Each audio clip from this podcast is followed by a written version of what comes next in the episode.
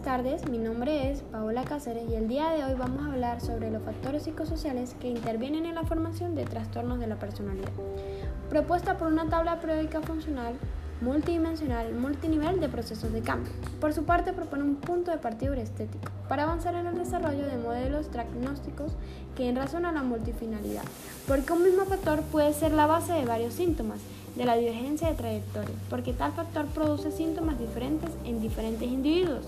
Distinguen entre factores distales y proximales.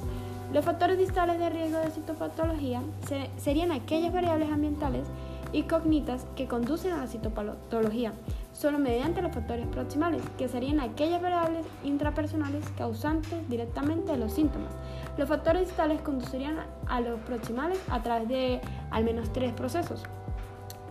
Como el primero tenemos configuración de respuesta al entorno, como segundo formación de creencias y esquemas autoconceptos y el tercero posibilidad de aprendizaje sociooperantes y observacionales.